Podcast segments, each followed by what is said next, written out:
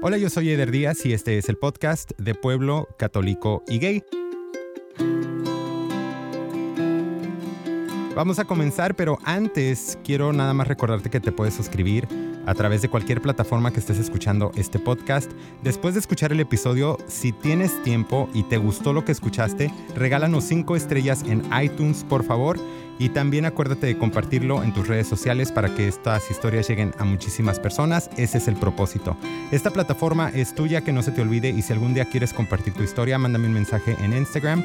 Búscanos y síguenos arroba de pueblo católico y gay. El día de hoy tengo un capítulo muy especial que tenía mucho tiempo con ganas de hacerlo. Finalmente se me dio la oportunidad de poder sentarme con una pareja y creo que viene muy apropiado a la fecha porque esta semana se celebra el 14 de febrero.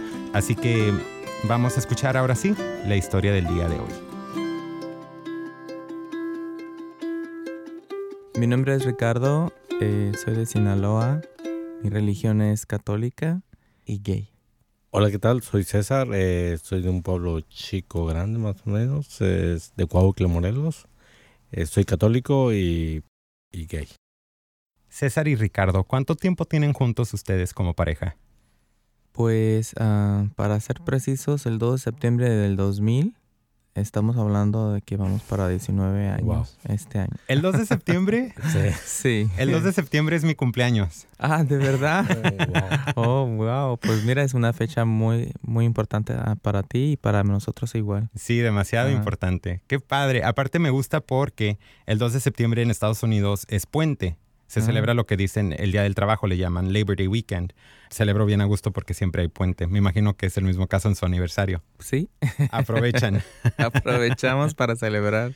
Muchas gracias por venir al podcast, se los agradezco mucho y sobre todo gracias por eh, la disponibilidad de compartir su historia juntos. No, gracias, gracias, a ti. gracias a ti.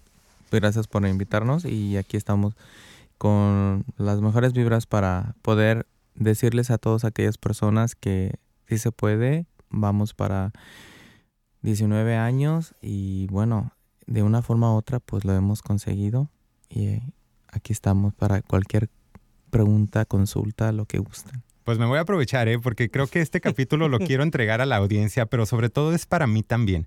Porque yo les voy a confesar una cosa antes de conocerlos a ustedes. Yo nunca he tenido una relación en pareja, jamás. Tengo 33 años.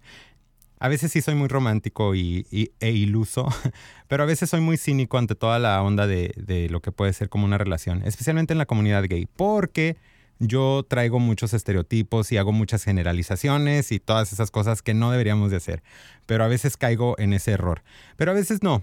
A veces veo ejemplos de parejas muy estables entre mis amigos y el día de hoy me da mucha emoción de poder conocer la historia de ustedes. Vamos a comenzar contigo, Ricardo. Platícame un poquito de tu niñez y de cómo creciste tú. Bueno, eh, vengo de un estado que es muy bronco, Sinaloa, donde hay demasiados prejuicios, más que nada en los 70s eh, y 80s. Yo realmente no me vi creciendo en mi estado por muchos aspectos, más que nada porque son muy machistas, ¿verdad? El bullying, bueno, en aquel entonces la carrilla, no, ay, mira Sí. que eres esto, que eres aquello. Y entonces yo siempre me veía, me veía en otra ciudad, no sé dónde, pero yo no me veía en Sinaloa, ¿no? Y un día tomé la decisión de partir y, bueno, elegí Los Ángeles y haz de cuenta que me liberé. Llegué aquí y empecé a tener amigos y empecé a olvidarme eh, de aquellas carrillas, de aquellos bullings. Haz de cuenta que empecé a vivir. Empecé a vivir la vida porque ya no tenía yo que andarme cuidando de ser señalado o de que por qué no tengo novia, etcétera, ¿no? Claro. ¿A qué edad llegaste a Los Ángeles más o menos? A los 18. A los 18. Ajá. Recién adulto. Sí. César, Pues es que solamente así me daban permiso de salir a los 18. antes no se hubiera podido. No, no, antes no. César, platícame de tu historia, de tu infancia. Yo siento que para mí fue más difícil, más porque en mi familia había un sacerdote, Mm, sea el hermano de mi mamá, más agregarle el machismo de mi papá. Tenía que tener, engrosar la voz, no sé, manejarme más machito. Y siempre fue una atracción hacia los hombres, ¿no? Me di cuenta de mí, no sé, a los siete, ocho años y, dije, ¿sabes qué? No te van a aceptar ni tu familia ni tu grupo de amigos, ¿no? Entonces fui a un colegio católico y agrégale todo eso, era para mí más perjuicios y perjuicios y llegué a tener una pareja escondida, después otra pareja escondida se dio cuenta mi familia, fui señalado. No sé, terminé diciendo, ¿saben qué? Bye bye, nos vemos y me voy a Estados Unidos, ¿no? Y me separé. Ahora lo chistoso, lo contradictorio es que mi familia me acepta, ¿no? Así ahora, ahora se dan cuenta que, que estoy al lado de una persona que me quiere y me acepta tal y como soy. Y la verdad, si tú me preguntas si vuelvo a, a quién escogería como pareja, escogería a Ricardo. Wow. ¿A qué edad te llegaste tú aquí? Yo creo llegué más grande, como los 25, 26 mm. años. ¿Son más o menos de la edad los dos? Sí. Sí, él del 70 y yo del 71. Me agarró pollo. Llegando me agarró. más bien no le di oportunidad que conociera a nadie más en cuanto llegó aquí. Ahorita me vas a platicar cómo lo hiciste, porque más o menos me platicaron y se me hace muy padre. Ah. Pero te quería preguntar, César, entonces tu circunstancia fue muy, muy diferente a la de muchos de nosotros porque a ti la vida solita te sacó del closet. Sí. Yo me he reflejado o me obligan a ser sacerdote o me obligan a ser machito, así, como que no había... Esa es la razón por la que tengo la voz muy ronca, porque si tú me preguntas, ¿puedes jotear? No puedo jotear, sí, no me sale. Eh, a ver, inténtalo. Ah. no me sale, te lo juro. Entonces, crecí en un vínculo muy cerrado, ¿no? Muy... Eh, mi tío quería que fuera sacerdote. Y dije, no, pues me voy a echar todo el convento, ¿no? Entonces, la verdad, preferí agarrarme de, de fuerzas y salir de closet yo, mismo, ¿no? Wow. Y ya te viniste solo a este, a Los Ángeles. Sí. Entonces están ya los dos en Los Ángeles. ¿Tú cuando te viniste ya habías salido del closet, Ricardo? Yo a los 20. A los 20 fue que realmente dejé ese peso encima, me lo quité de encima. Fue cuando ya le confesé a mi mamá. Y bueno, típico que, que quieren las mamás de que pues trates con una chica, pero le dije, no, estoy muy definido, eso es lo que quiero. Y bueno, me apoyó. Y de ahí en adelante, pues me conoció un chorro de novios y pretendientes. Pero ya cuando llegó César a mi vida, en ese momento ya estaba así como que no, ya no quiero conocer a nadie. Yo ya, así, no sé, probablemente porque ya había conocido bastante, yo así como que, no, quiero estar solo, yo creo que quiero, es un momento para estar solo. Y César fue a reclamar a un, un envío de dinero, yo trabajaba para para envíos de dinero Vancomer en aquel entonces. y quería hablar con el gerente, llegó el gerente, se fui yo, en vez de enojarse conmigo o decirme o reclamarme por la orden, pues me hacía ojitos y yo, ¿qué onda? Si viene a reclamar a ventanilla y está pidiéndome respuesta a esto, entonces, pues de ahí yo creo que fue, fue el comienzo de nuestra historia pero en aquel entonces no, no te estoy hablando que fue en septiembre, como que nos, nos habíamos visto antes, pero bueno, esa parte le toca a él contar. Antes de que la cuentes, César, a mí me platicaban, me han platicado ya varias veces de Ricardo, porque tenemos amigos en común. Eh, nosotros es la primera vez que nos conocemos los tres, pero compartimos muchas amistades y siempre me decían, Ricardo Vancomer, Ricardo Vancomer, Ricardo Vancomer. Y ya cuando finalmente me dijeron, oh, ¿sabes qué? Llámale a Ricardo Vancomer para ese episodio que quieres hacer. Pero me dijeron, pero no se llama Ricardo Vancomer. Trabajó para Vancomer. Trabajaba para Vancomer y por eso le decimos así. sí. Por eso ahorita me estaba riendo. Pero a ver, platícame entonces. Bueno, se envió un dinero en cual nunca llegó. Y la verdad, yo sí estudié para abogados en México, entonces dije, pues, oye, voy. pues esto no se va a quedar así, ¿no? Y voy directamente a... Y me atendió la cajera y yo le dije, ¿sabes qué? ¿Puedo hablar con el manager? Y salió Ricardo, ¿no? Y, la verdad, me cambió los ojos y el momento que lo vi dije, güey, pues vienes a reclamar o vienes a... a novia. Pero me arregló mi asunto y, y el siguiente día volví con otro pretexto, que realmente ese sí era un pretexto. ¿Y qué crees? Pues ya me lo habían cambiado de... ¿De sucursal? De sucursal. No es cierto. Sí. Y No, no había celulares, no había banco. Entonces, lo busqué como en dos bancos. Me cansé y dije, no, bye. Y a los tres meses voy a la disco, una famosa disco en ese tiempo, a bailar. Arena. Y que lo vuelvo a ver, pero ya sin saco, sin corbata, así. Y yo dije, este es el del banco. este es el del banco. Y me le acerqué y, y de ahí es historia para acá, ¿eh? la verdad. ¿Fue amor a primera vista? Sí, para mí sí. Sí. ¿Para los dos? Sí, sí, fue amor a primera vista. Eh, yo como, como siempre veamos tantos clientes, yo no tenía sus datos, así como también para un pretexto para llamarle, porque realmente era la información de una prima de él. Pero cuando nos volvimos a ver en Arena, precisamente era un concierto de Cabá, y ahí antes de que empezara el concierto de Cabá, y nos empezamos a tomar fotografías no había digitales, así que usábamos las desechables en aquel entonces. No habían celulares. Este, bueno, o si habían celulares, pero no, no, no, no tenían la foto, la cuestión de la fotografía. Entonces, yo le pedí a él que me tomara una foto. Pero pues ya estábamos sonri sonriéndonos y ya fue cuando yo te conozco y yo también. Y bueno, y ahí empezó y toda la noche con Lucero, porque soy súper fan de Lucero también. este, nos pasamos bailando. Y también me dicen Ricardo Lucero, by the way. Pero ahí fue donde realmente este, dimos por inicio nuestra relación. Hasta ahorita sin ninguna interrupción. Qué padre. Felicidades sobre todo por, por tantos años juntos y por el compromiso que se tienen el uno al otro. Y sobre todo por ser lo suficientemente valientes para reconocer que el uno y el otro era la felicidad para el otro. No sé si eso tuvo sentido, pero... y poder luchar por ello, ¿no? Y, poder luchar por tenerlo, porque en mi punto de vista no es fácil.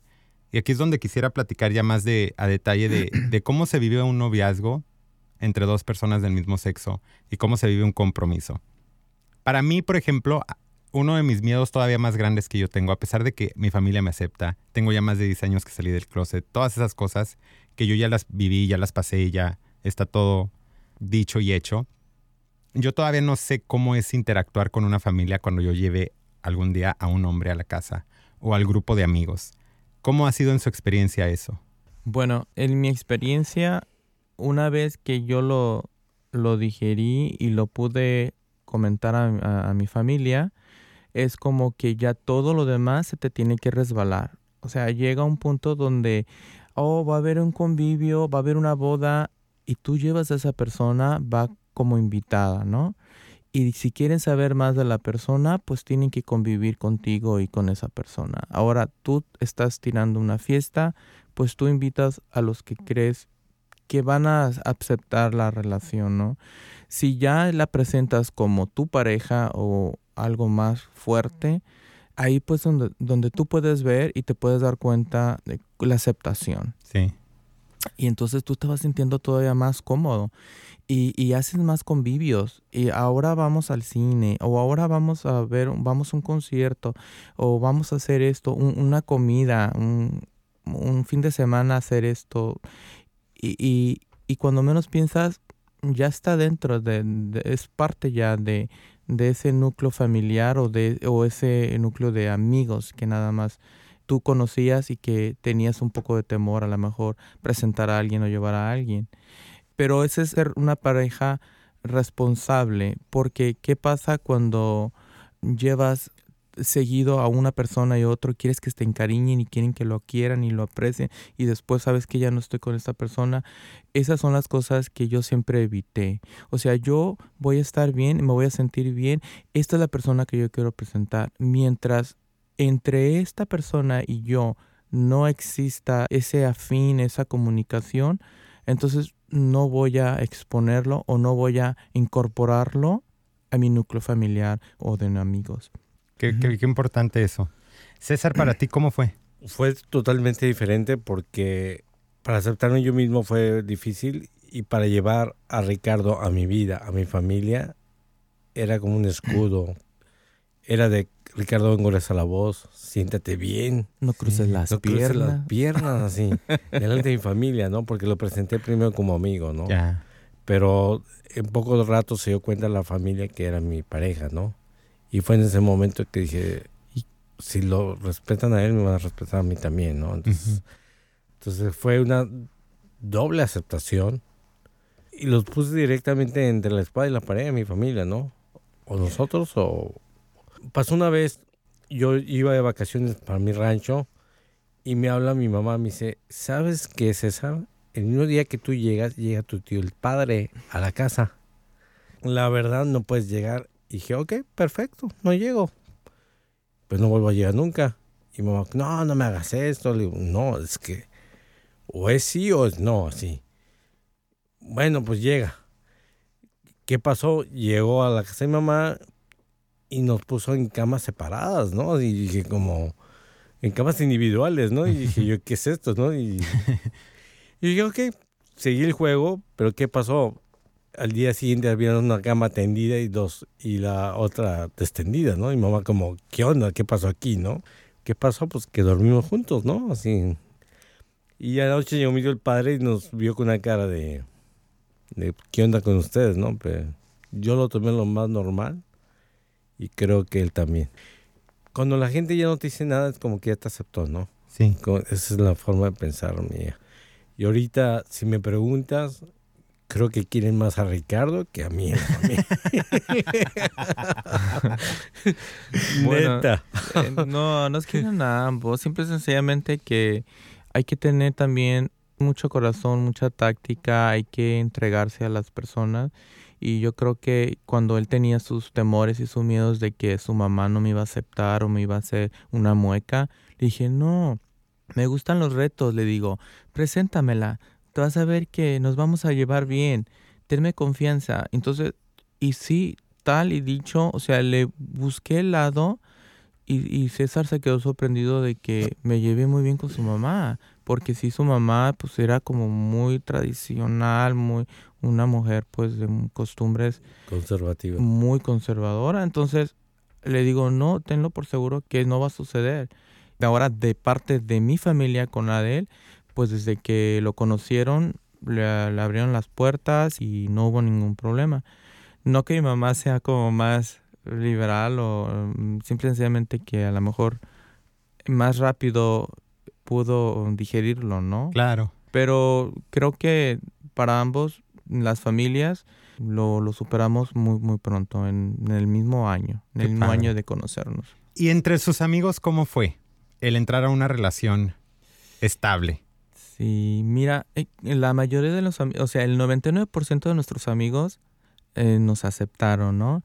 Hu- Hubo uno por mencionar, ¿no? Que, ay, César, yo cuando quiera le digo a Ricardo, tronando los dedos te dejan, ¿no? Y me dice César, oye, que tu amigo me dice que, que tú me vas a dejar y que este que el otro.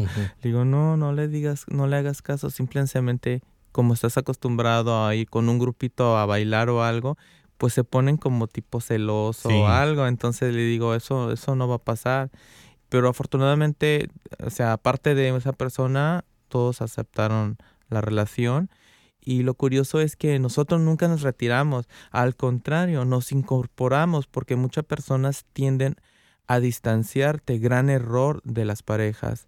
No, tienen que seguir en contacto con sus amigos, tienen que seguir en reuniones y esa es la confianza que se tiene, no porque, ay, me lo va a ver alguien más, me lo va a querer quitar, no, al contrario, tienes que estar seguro de lo que tienes y, y seguir conviviendo porque es muy bonito seguir la relación rodeado de los amigos que te vieron cómo nació la relación, ¿me explico? Claro. En mi caso, todos mis amigos lo aceptaron, ¿eh? La verdad que creo que Ricardo es de las personas fácil de encariñarse. Sí. Y la verdad yo creo que del 100% de mis amigos lo aceptaron, ¿eh? Hasta cuando no tenía papeles, él se iba en en representación mía a... Hay una boda, Una me dice, boda. ven mi representación. y allá iba yo y echaba show. Qué padre. Eh, César, empezar una relación no es nada fácil, especialmente cuando te estás todavía uno en, en un proceso de aceptación y de descubrir cómo se maneja uno en una sociedad que si a hoy en día es ya más avanzada, todavía tienes como cierto tabú, ¿no? Hacia las relaciones entre personas del mismo sexo. ¿Qué fue lo más difícil para ti de estar ya en una relación con una pareja? Como crecí en un vínculo católico, estuve en un colegio de monjas, saber si lo que estaba haciendo estaba bien ante Dios o no. Cuando me quité todos los prejuicios, así realmente Dios me quiere, entonces si me puso a Ricardo en, mi, en mi vida es por algo, ¿no? En ese momento hice a un lado todos mis tabúes, toda mi basura de, de mentalidad y la verdad Mien- Mientras tú no dañes a las personas ni hagas algo fuera de lugar, yo creo que estás en tu mejor papel, no sé. ¿Tú sigues siendo católico? Sí, claro. ¿Y tú, Ricardo? Sí, sí, Los dos practican todavía su fe.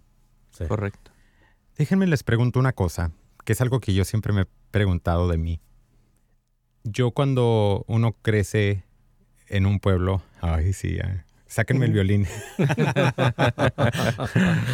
no, la verdad es que creces en un pueblo, como que la meta más grande de una persona de pueblo pues, es casarse algún día, ¿no? No hay, en mi pueblo por lo menos, o en mi entorno no habían sueños más grandes que eso.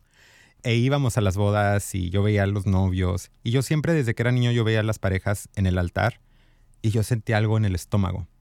Como, no, no lo puedo de- definir bien, pero era como, como que yo ya sabía que a mí nunca me iba a tocar eso, aunque me gustaba verlo. Yo sé que los dos concilian su fe con su, con su relación, mas sin embargo la iglesia nunca lo va a reconocer. ¿Cómo le hacen para aceptar eso ustedes? Sí, digo, tienes razón. ah, de repente la iglesia de una forma u otra también nos, nos ha señalado, ¿no? Claro. Y no vamos a, aunque hoy ya eh, se apruebe de que te puedes casar, pero ante el altar, Nunca. no, no, eso no, no, no va a suceder. Eh, y estamos conscientes, más sin embargo, pues estamos ahora sí que al Dios, eh, no, no a la religión, sino ahora sí que estamos a la buena de Dios. O sea, muchas veces nos dicen, bueno, y tantos años, ¿por qué no se han casado? Ahora que se puede. Pues es que eso no, no va a hacerte, no te va a abrir las puertas de, del cielo. O O un sea, estatus, ¿no? Un estatus. Simple y sencillamente, pues qué bueno que ya se dio esto, le digo, pero pues por el momento estamos tan entretenidos, ocupados en nuestras vidas. Digo, porque al final, pues hasta logramos poder tener lo, lo que queríamos, como muchas personas cuando se conocen, sus sueños es llegar a casarse. Nuestro sueño fue llegar a estar juntos, vivir teniendo una propiedad, eh, o sea, una casa, eh, un negocio, esto. Entonces, eh, todo, hemos hecho exactamente lo mismo que haría cualquier pareja heterosexual o cualquier pareja homosexual. Eh, al final eso es lo que lo que te hace feliz y dices tú, bueno, esto es lo que he logrado, recordando lo que tú decías, ¿no? Que en tu pueblo veías eh, y el sueño máximo era ver a una pareja casarse. Entonces, ese sí es algo muy bonito, pero no necesariamente tienes que casarte. Ahora nosotros siendo gays, pues nuestro sueño es ser felices y tener un hogar y poder decir, ¿sabes qué? No me hace falta estar allá en el altar, ¿no? Tienes razón, porque a fin de cuentas hay gente que sí lo ha tenido y no necesariamente es como que, ay, sí, la relación ya por eso va a funcionar. Sí, Al contrario. exactamente. O muchas veces sucede que parejas heterosexuales habían tenido tantos años de novios y se llegan a Sí. casar y de repente rompen. Sí, ¿Cuál era el punto entonces eh, de, de casarse? Sí, si sí, iban sí. a romper al año, ¿no? Mi pensamiento, siempre le he dicho a Ricardo, no seguir los lineamientos. Mm, Sigue lo que te salga del corazón, eso es lo principal. No porque ya sea, te puedas casar gay, ya tengo el anillo puesto y me voy a casar y voy a hacer la boda. No, así la verdad, eso para mí no es... Si estás feliz así en ese momento, sigue igual, así. ¿Para qué sigues los lineamientos de la vida que, ay, así? La verdad no. ¿Qué es, en su opinión de ustedes, lo más bonito de estar en pareja? Híjole, es que Ana, eh, al transcurso de casi 20 años, ah, te puedo decir que en el año 5 esto nos gustaba, ¿no? El del 5 al 10 esto. Pero eh, yo creo que ahorita lo que más estamos disfrutando es todo lo que hemos sembrado. O sea, estamos ahorita cosechando éxito con nuestro propio esfuerzo, con nuestro trabajo. Disfrutamos mucho el viajar. Estamos muy contentos de estar en casa, de poder hacer este, cenas, poder participar en, en algún evento. Bueno, cada etapa ha sido diferente. Sí. O sea, yo te puedo decir que al principio disfrutábamos eh, comer palomitas, íbamos a Tijuana y nos traíamos eh, DVDs de, de, que podías ver películas del nuevo cine mexicano de aquel lado y nos los traíamos y las poníamos, invitábamos a nuestros cuates. Región 4. Y nos y- Sí, y- ya me supuse. pero, pero así, o sea, eh, han sido muchísimas las etapas que Sí. hemos, hemos vivido y, y que hemos realmente gozado, ¿no? Eso incluye pleitos, ¿eh? Así, no. Sí, no, ahorita les voy a preguntar la qué es lo malo. relación. Ah, La verdad, video es el momento lo que hay. Así, Sí. la verdad. Yo soy feliz hasta simplemente comiendo un queso panela con frijoles. La verdad me es al niño más feliz. Igual, si a él le encanta ver una película, lo, pues lo acompaño, ¿no? Aunque no me haga feliz a mí y lo hace feliz a él, está bien. Y lo malo de estar en una relación, Lo malo, no estás atado a, no estás atado a alguien ni entregar cuentas, pero si si preocupas a alguien si no llegas a dormir, si Claro. no llegas, si te pasó algo en la calle o dónde vienes. Si estamos juntos no pasa nada, ¿no? Pero si por algo te saliste, ¿dónde estás o algo, no? Esa es la parte de la preocupación. Me sucedió, le dije a Ricardo, ahorita vengo, voy a comprar flores. Dos segundos, se escuchó el freno de un carro. Y Ricardo gritó como Verónica Castro. y sí, era yo el que estaba tirado en el piso. Pero la verdad no me atropelló, me caí con el... Así, yo me asusté y me brinqué más y caí mal. Y, pero nunca me atropelló. Pero ella me vio tirado en el piso y ya pensó que me había...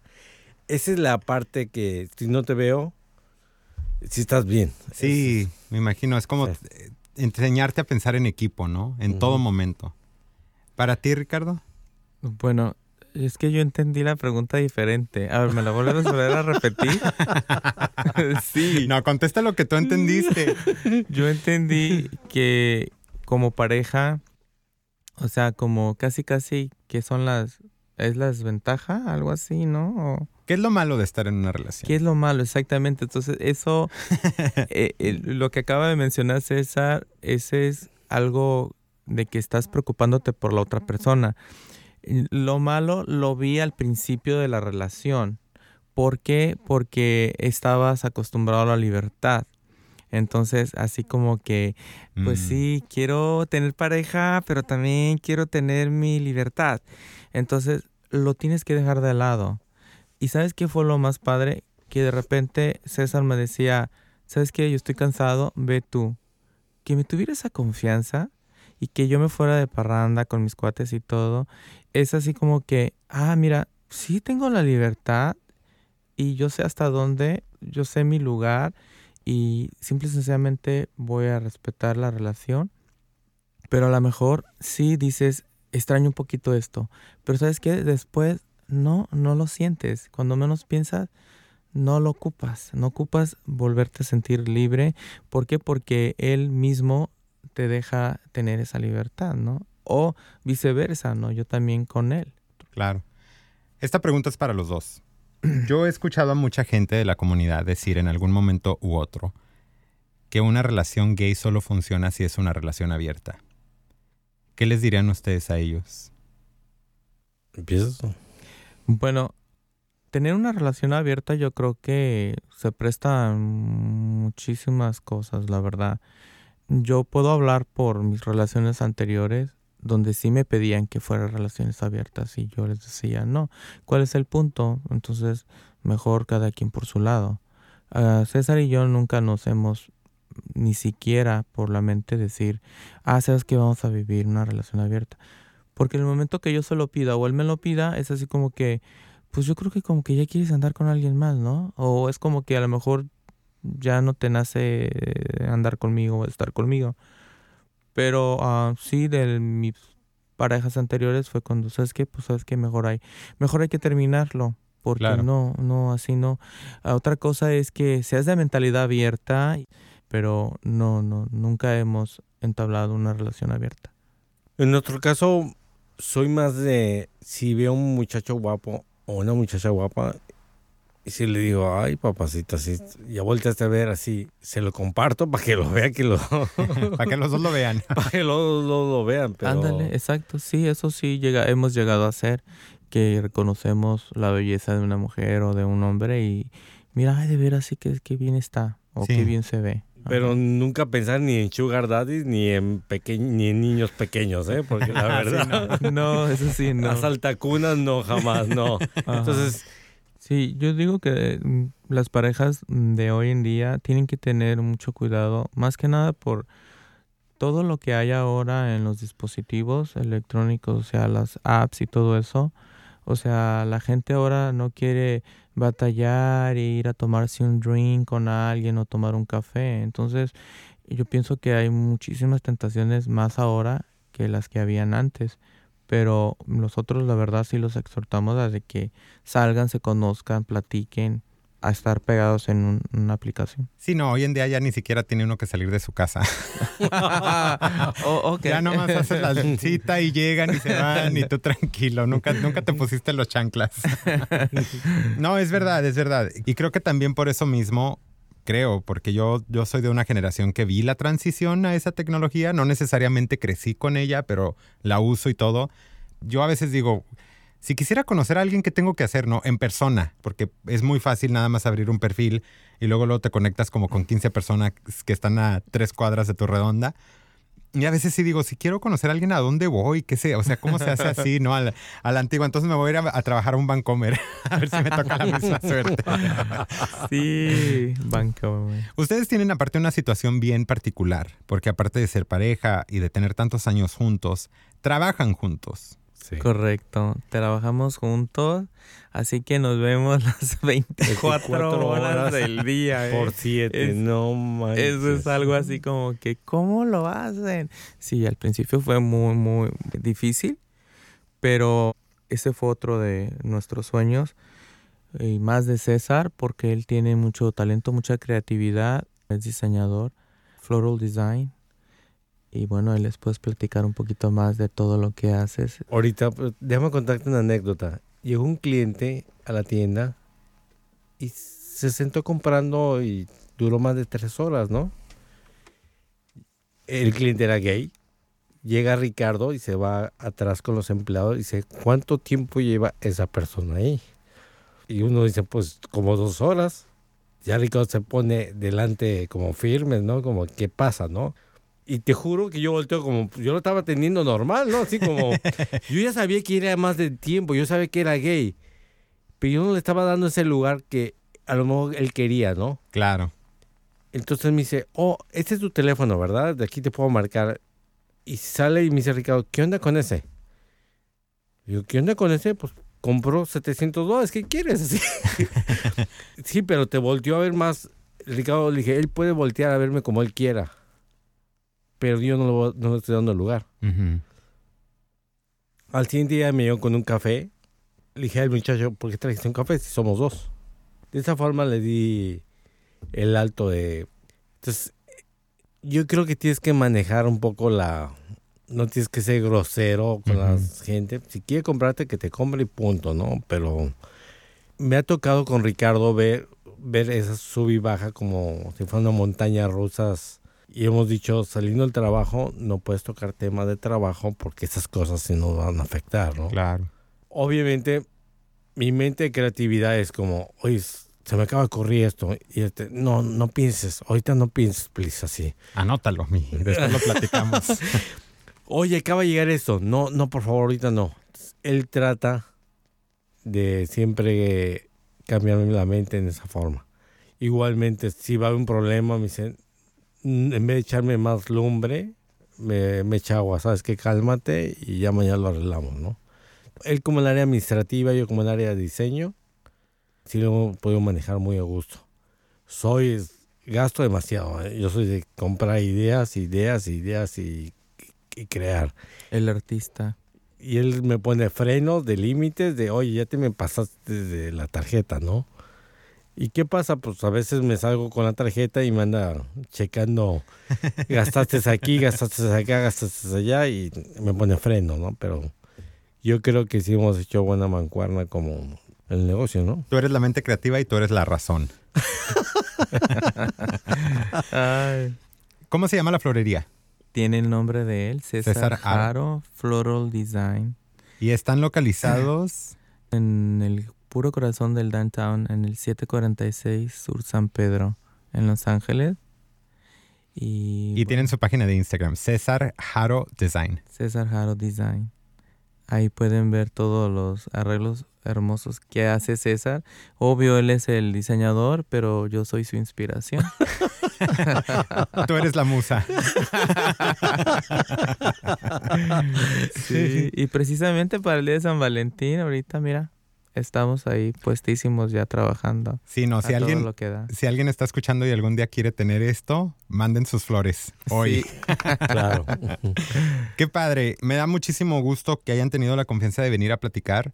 Se los agradezco muchísimo.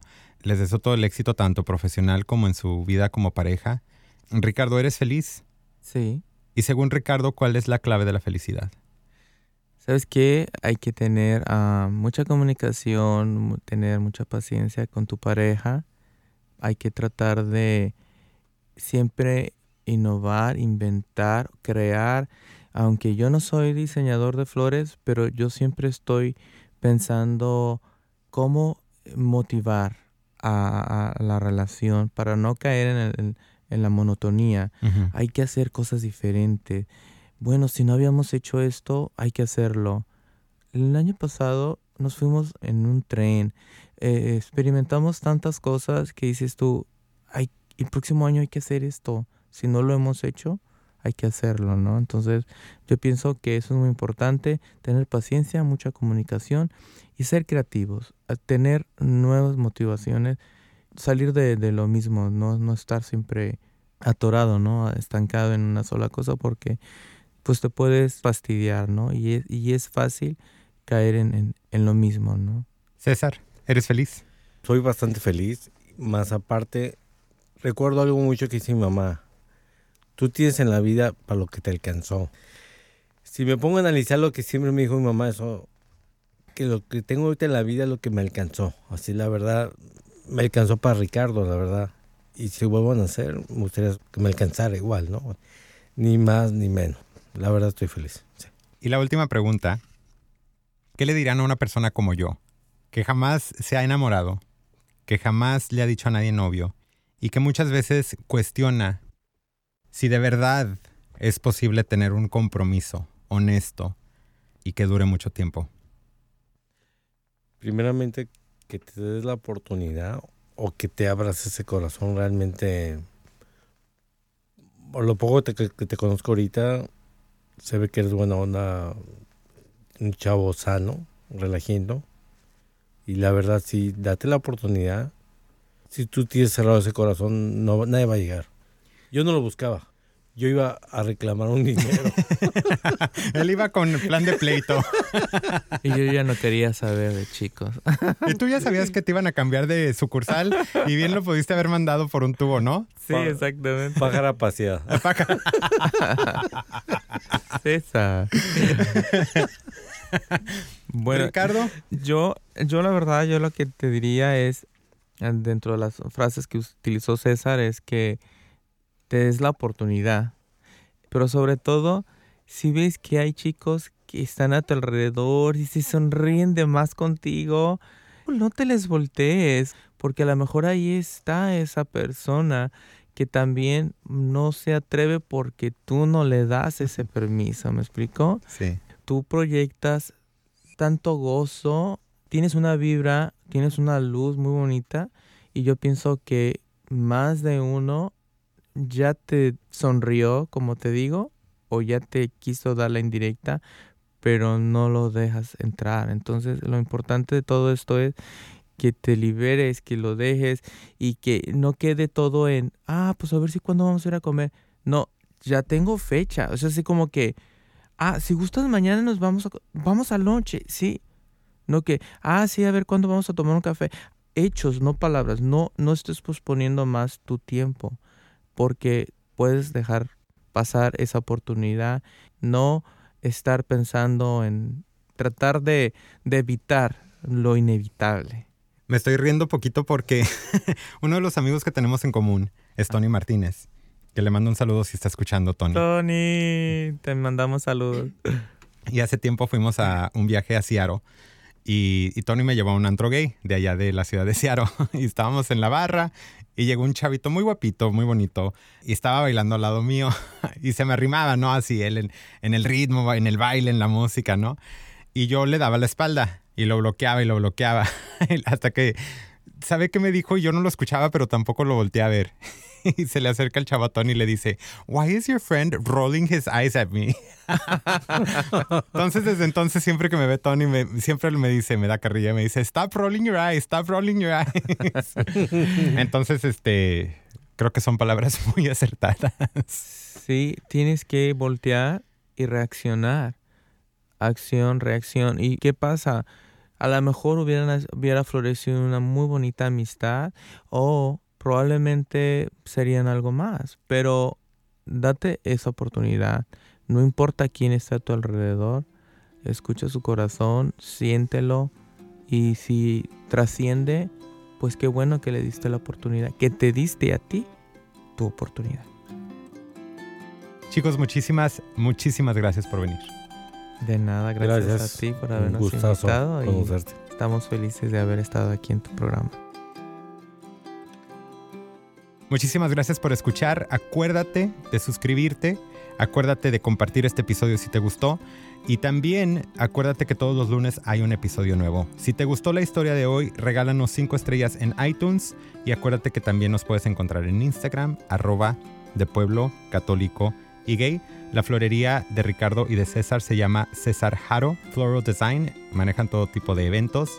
Y también acuérdate que los puedes seguir en las redes sociales como César Haro Design. Yo soy Eder Díaz y yo soy de pueblo, católico y gay. Y yo soy Ricardo de Sinaloa, también soy católico y gay. Yo soy César de Cuautla, Morelos, soy católico y gay. Gracias. Chicos, gracias. Gracias. Yo soy Ricardo. Yo soy Ricardo. Y yo soy. Y yo soy de... Perdón, se me fue. Es que yo no me esperaba, yo no me esperaba que me ibas a volver a hablar.